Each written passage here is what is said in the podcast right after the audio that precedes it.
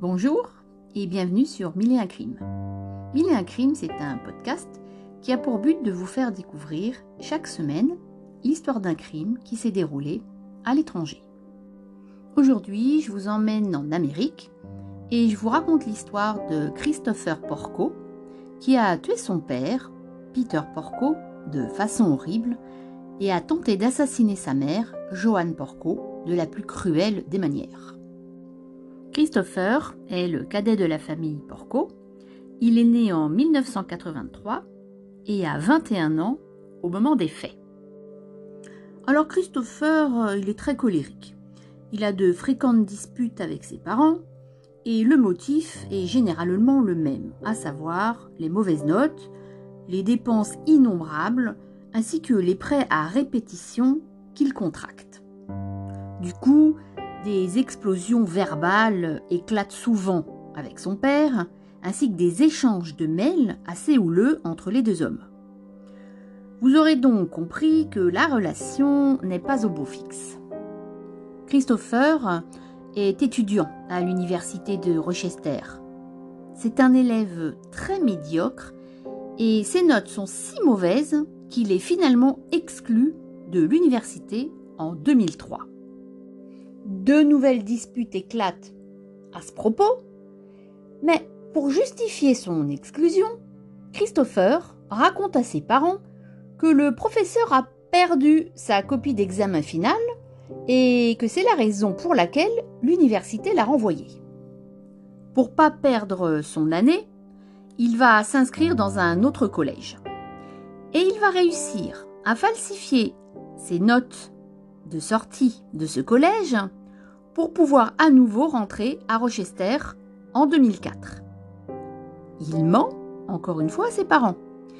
Il explique que Rochester a retrouvé ses copies et du coup le réintègre.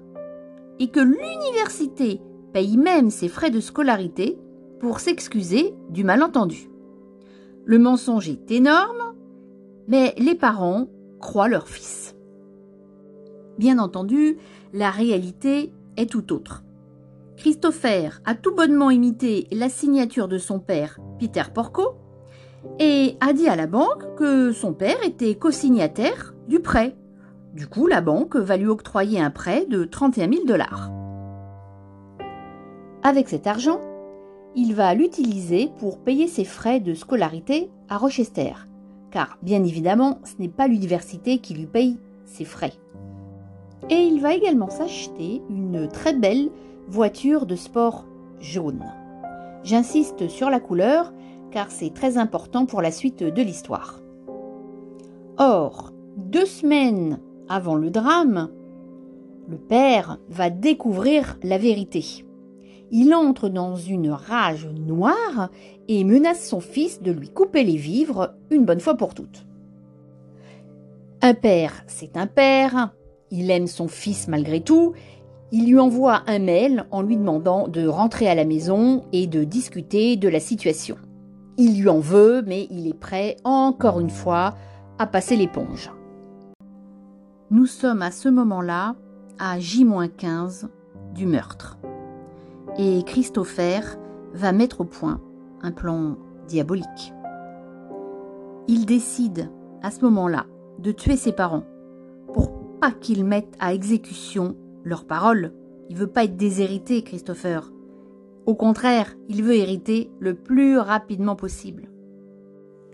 Le 14 novembre au soir, Christopher pénètre dans la maison de ses parents en prenant soin de désactiver l'alarme et de couper le téléphone.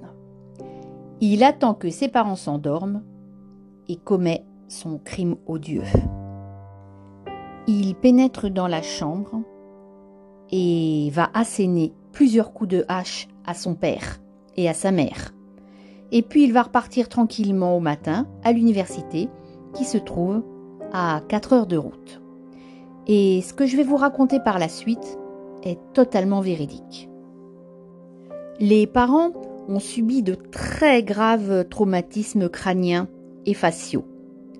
Le père, lui, a reçu 16 coups de hache, mais il n'est pas mort tout de suite. Au petit matin du 15 novembre, le père se lève. Le crâne défoncé et la mâchoire arrachée, il a réussi à se lever, il a essayé de mettre en route la machine à laver, la vaisselle, a fait un chèque car son fils devait encore de l'argent à quelqu'un.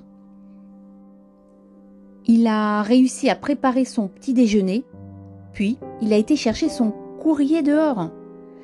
Il va oublier ses clés et il se retrouve à la porte. Mais il a pensé à récupérer une clé cachée, une clé de secours qui était cachée dans le jardin. Il arrive à rentrer chez lui et malheureusement, il finit par s'effondrer dans le hall d'entrée. Ça paraît hallucinant, mais les neurologues expliquent cette situation du fait que la partie du cerveau qui régule le raisonnement était certes altérée, mais fonctionnait toujours. Quant à Joanne Porco, elle baigne dans une mare de sang, son crâne est défoncé, un œil euh, est sorti de son orbite et elle est défigurée par les coups de hache qu'elle a reçus. Mais elle est toujours en vie. En milieu de matinée, l'employeur de Peter, il est inquiet. il l'a pas vu venir au travail et c'est pas du tout le genre de monsieur Porco de pas aller au travail et encore moins de ne pas prévenir euh, s'il y a un problème.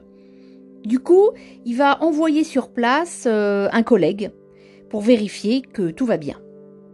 Malheureusement, quand ce dernier euh, arrive euh, chez les porcos, il découvre Peter effondré dans l'entrée, baignant dans son sang. Horrifié, il appelle aussitôt les policiers. Et c'est là une scène de crime absolument terrifiante qui a glacé d'horreur les forces de l'ordre, pourtant aguerries à ce genre de scène. Les premières constatations indiquent que quelqu'un s'est introduit par effraction en découpant une fenêtre du garage. Quant à l'arme du crime, la hache, elle est retrouvée dans la chambre des parents. La police s'oriente très très rapidement vers le fils cadet. Et l'enquête détermine que c'est un jeune homme extrêmement colérique qui s'emporte facilement, et découvre même que très récemment il s'était disputé avec ses parents.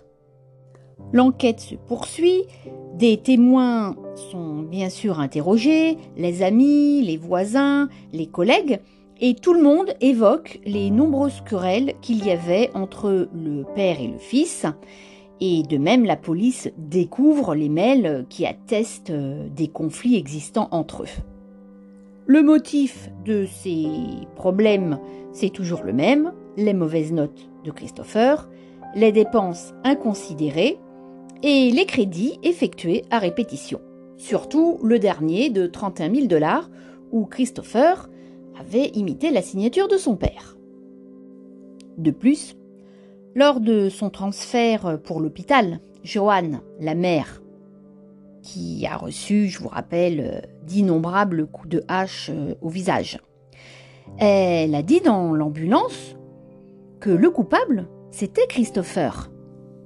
Parce que la police lui a demandé Est-ce que c'est quelqu'un de votre famille? Est-ce que c'est votre fils aîné? Non, a-t-elle répondu. Est-ce que c'est votre fils cadet? Oui, a-t-elle répondu. C'est Christopher. Bien sûr, la pauvre femme, à son arrivée à l'hôpital, elle est plongée pour un, bon moment dans un coma artificiel. Et puis, lorsqu'elle va se réveiller, elle ne se souvient plus. Elle ne elle se rappelle pas ce qui s'est passé. Et elle nie fermement avoir dit que c'était son fils qui avait euh, tué son mari et qui lui avait asséné plusieurs coups de hache. Elle affirme même qu'il est innocent. Mais les preuves, elles, sont accablantes.